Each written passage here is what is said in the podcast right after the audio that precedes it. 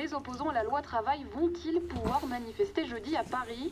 L'incertitude plane toujours à 48 heures de l'échéance. Hier, le préfet de police a rejeté le parcours proposé par les syndicats et brandi une menace. Soit ils acceptent un rassemblement statique, place de la Nation, soit le défilé sera purement et simplement interdit. Les autorités mettent en avant le risque de nouveaux débordements. Les syndicats dénoncent une remise en cause du droit de manifester. L'histoire ne se répète pas. C'était il y a un peu plus d'une semaine, un couple de policiers tués au couteau chez eux à Magnanville dans les Yvelines. Hier, trois proches du tueur, Larossi Abala, ont été arrêtés. Ils sont soupçonnés d'avoir repéré des policiers dans plusieurs communes des Yvelines. Un double assassinat qui avait été revendiqué par le groupe État islamique. L'histoire ne se répète pas, mais il arrive qu'elle bégaye. Il faudra désormais l'appeler Quai Branly Jacques Chirac. Dix ans après son ouverture, le musée des arts d'Afrique, d'Océanie et des Amériques est officiellement rebaptisé aujourd'hui de guerre en fils. Un feuilleton de François Perrache. Épisode 6. Quelle nouvelle pour toi? Euh, Quelle nouvelle pour moi? Ça va, c'est la fin de l'année, euh, bien chargée. Mais ouais, j'ai bien l'occasion de penser à toi ces jours-ci, là, parce que tu sais, je suis en train de finir mon, mon feuilleton à la radio, là, sur ton père. Ouais. Donc euh, voilà, je pense à toi un peu tous les jours. Mais Ben, c'est bien. ouais. Mais quand tu dis un feuilleton sur mon père, c'est sur la période. Il y a mon père dedans, mais il pas se consacrer à mon père, si Bah tu verras. Ah, je verrai. Ça Ah, en parle, si, si, ça en parle beaucoup, si, si, bien sûr. Ah ouais, Ouais, d'accord. C'est le dernier épisode. Ah oui, d'accord, bien sûr. Et au moment de conclure mon enquête, je me revois dix ans plus tôt, quand je croyais en avoir fini avec ce travail de mémoire. C'est ce que j'ai cru longtemps. Je l'ai cru jusqu'au 13 novembre 2015. Aujourd'hui, dix ans plus tard, je me retrouve avec la même difficulté. Comment mettre un point final à cette histoire? Le plus dur dans une guerre, c'est de la terminer. Que la paix soit une valeur entérinée. Les vieux ennemis nourrissent une rancœur pour l'éternité. Si l'Algérie s'enrhume, c'est que la France a éternué. que la France a éternué. Alors on dialogue en se raclant la gorge, en se rappelant les morts avec le tranchant du bord. On marque le score à chaque nouvelle écorche. On compte les corps à chaque nouvel effort.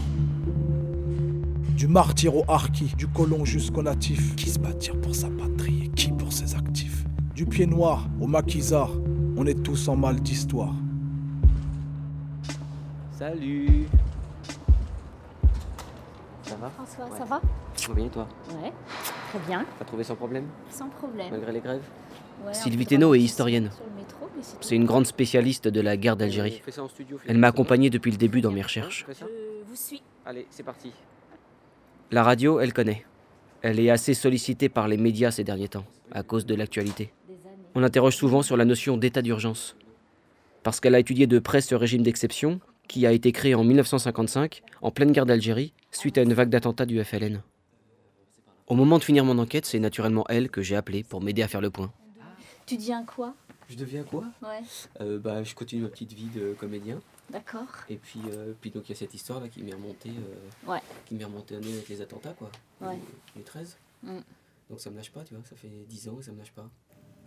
Ok François, ça tourne. Sur cette histoire de mon grand-père, j'arrive pas à faire le lien en fait. Donc ouais, j'arrive pas à faire le lien entre le héros et le salaud quoi. Mm. En fait, euh, dans un parcours de vie, il y a des, des morceaux euh, dans lesquels on peut essayer de mettre de la cohérence a posteriori, mais c'est pas forcément évident que euh, la résistance pendant la Seconde Guerre mondiale allait conduire à des positions anticolonialistes pendant la guerre d'Algérie.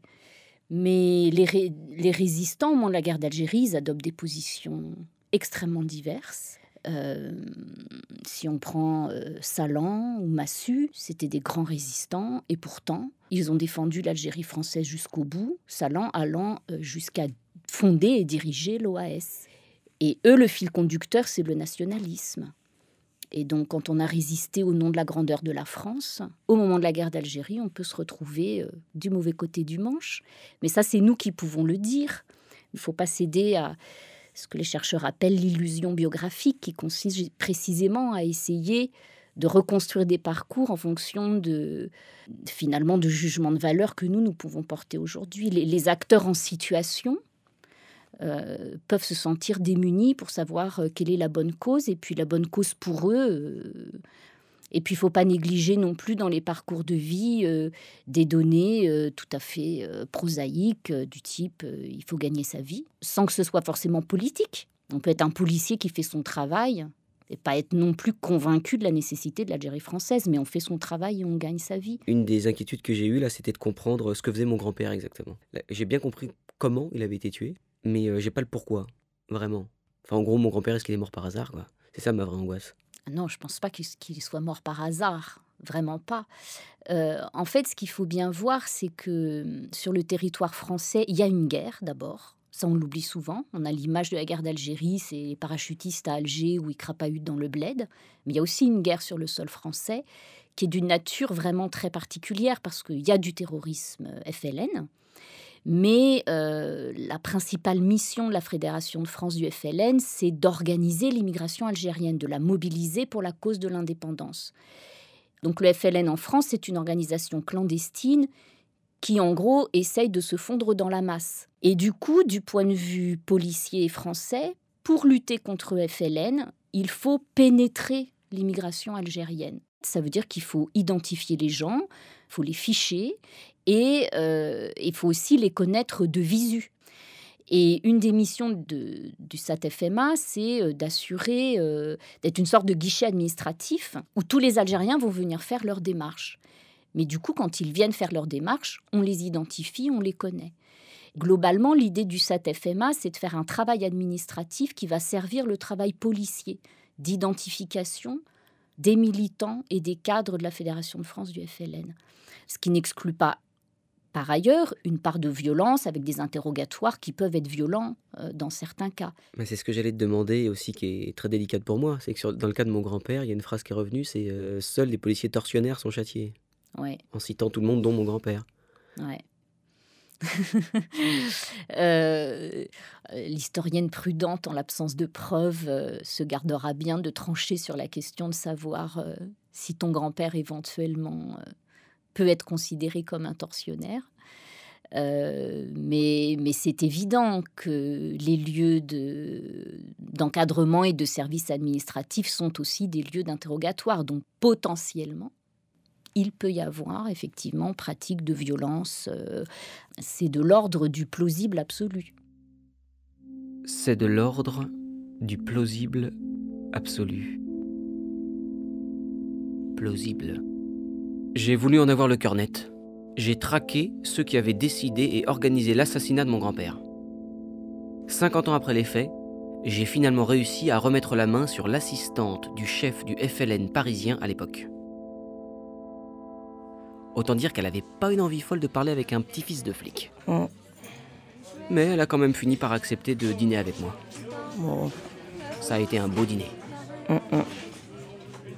Mais évidemment, Hum, Elle a prétendu n'avoir aucun souvenir du cas de mon grand-père. Non, je... Alors j'ai posé la question directement à son patron, Ali Haroun. Ali Haroun était un des cinq membres du comité fédéral du FLN. C'est l'instance suprême de direction du mouvement qui était installée clandestinement à Berlin. Dans son livre La septième Wilaya, qui est connu pour donner des informations sur l'organisation du FLN à l'époque, il fait mention du cas de mon grand-père. Je me permets de contacter dans le cadre de recherche personnelle que j'effectue. Et il m'a répondu dans une longue lettre, pleine de détails, mais où il disait n'avoir aucun souvenir de Georges Perrache. Quel pouvait être. Comment l'appelait-on? Est-ce qu'il avait réellement oublié? Quel était son nom? Quel était son nom? Je saurais jamais. Avant de terminer, je voudrais vous dire que ces événements d'Algérie, reconnus aujourd'hui officiellement comme guerre d'Algérie, se sont déroulés dans la plus grande et la plus inutile des violences. Certes, des actes barbares ont été commis de part et d'autre, mais avec cette circonstance absolutoire pour le peuple algérien qui, avec les moyens rudimentaires dont il disposait, poursuivait le but honorable auquel tendent tous les peuples épris de liberté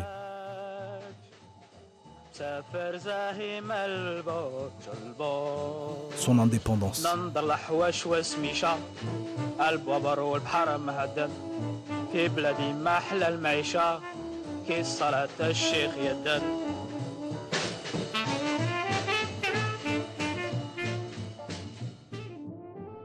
On peut vivre bien sans connaître son histoire familiale.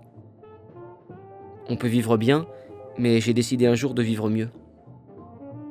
Son cadavre dans le placard. Chut. L'idée d'un tabou, pour moi, elle doit toujours être précisément située. Là où elle n'est pas euh, discutable, c'est évidemment au niveau individuel ou au niveau familial. Au beau milieu de mon enquête, j'ai ressenti le besoin d'interroger mon père. De savoir ce qu'il pensait de cette histoire, lui qui n'en parlait jamais, tout en prétendant que le sujet n'était pas tabou. Clairement, je pense que la famille est le lieu du tabou par excellence, mais je ne suis pas sûre que ce soit valable historiquement. Je lui ai demandé de me raconter les souvenirs qui lui restaient de son père à lui. C'était il y a dix ans. Mes relations avec lui n'étaient pas au beau fixe. C'était il y a dix ans. J'allais avoir trente ans et c'était un cap qui passait mal. Du fait de mon homosexualité, je savais, en tant que seul garçon de la fratrie, que je serais le dernier perrache de la lignée. Et la perspective de cette extinction m'angoissait beaucoup. Je vous préviens, le son est pourri. Je l'ai enregistré sur un petit dictaphone. J'aurais pu le réenregistrer avec du bon matériel, mais j'ai pas eu le courage de lui imposer ça. D'autant qu'il n'avait pas l'air très enthousiaste à l'idée que je ressorte cette histoire familiale. Et, euh, et mais surtout, surtout, j'ai le souvenir de euh, moi, moi qui aimais beaucoup mon père pour euh, ses faiblesses et son destin pas très heureux. Ce jour-là, il m'a parlé pendant une heure et demie. Euh, Il a parlé de ce dont on n'avait jamais parlé et qu'il n'avait peut-être jamais raconté à personne. Il m'a parlé des obsèques, du corps de Georges exposé dans la cour, de la sonnerie aux morts, des grandes pompes et du décorum, mais surtout, il s'est revu lui, marchant derrière le cercueil. Même à 19 ans, j'avais 19 ans. Mais euh, ce qui m'a, dans ce moment-là, ce qui m'a le plus frappé, c'est que naturellement, à un moment donné, le cercueil de mon père, je, je lui ai dit je t'aime, je t'aime. quoi. Et c'est, ça, ça, rien que d'y penser, si tu veux, c'est, le résumé de, euh, de l'amour inconditionnel, quoi. D'un, d'un- d'un père à son fils, d'un fils à son père, enfin, moi. Et ça, c'est, magnifique. Euh, J'arrive pas à finir cette histoire sur mon grand-père. Ouais. Oh, mais là, je peux pas t'aider.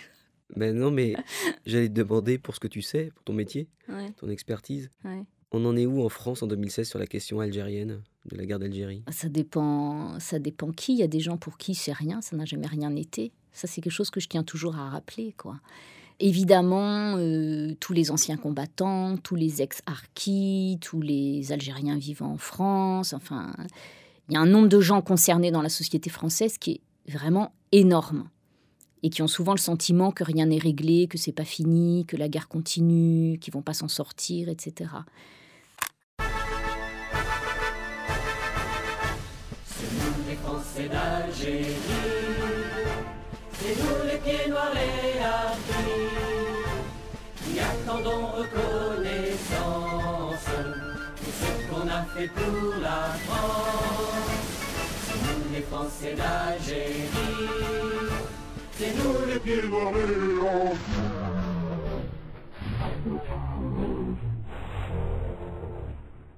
Marseillaise, même en reggae, ça m'a toujours fait dégueuler. Moi, je me suis souvent la, posé la question de, de ce qui pourrait euh, penser les plaies.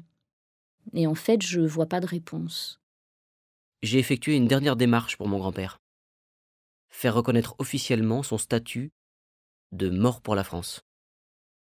Par courrier reçu le 11 avril 2005 dans nos services, vous souhaitez que la date et le lieu de décès de Georges Joseph Eugène Perrache soient rectifiés. Et à cette occasion, sur son acte de décès, j'ai encore découvert d'autres informations. Notamment qu'il aurait épousé une certaine Henriette, dont il a divorcé avant de l'épouser à nouveau quelques années après. Bon, enfin, c'est une autre histoire. Au vu des documents que vous avez transmis, j'ai l'honneur de vous faire savoir que les modifications ont été effectuées. Ces corrections seront portées sur le mémorial de la guerre d'Algérie, situé quai Branly à Paris. Cette histoire n'est pas terminée. Depuis 2001, sur le pont Saint-Michel, à quelques pas de la préfecture de police, on peut lire une toute petite plaque. À la mémoire des nombreux Algériens tués lors de la sanglante répression de la manifestation pacifique du 17 octobre 1961. Voilà. C'est ce que dit le marbre. Mais 40 ans plus tôt, quelques jours après la manifestation du 17 octobre 1961, exactement au même endroit, on pouvait lire une autre inscription, peinte à la hâte sur la pierre grise du pont. Ici, on noie les Algériens. Juste en face de la préfecture. On noie les Algériens. Il a rapidement été effacé. Les Algériens. Il n'en reste qu'une photo. Rien. Prise pour l'éternité par Jean Texier.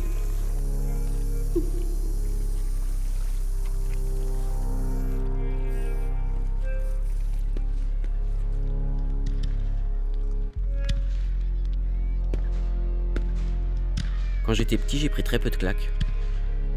Trop peu de claques, diraient certains. Depuis, je me suis bien rattrapé. La vie m'a balancé mon lot de gifles, de torgnoles, de tatouines, j'en passais des mandales. Mais j'ai jamais pris autant de claques, ni aussi violentes, que depuis que je me suis penché sur l'histoire de mon grand-père. Des mois de recherche, des rencontres improbables, et des heures de lecture à compter les morts dans les deux camps, à voir et entendre les horreurs commises de part et d'autre, la torture, les massacres et les plaies qui restent béantes 60 ans après.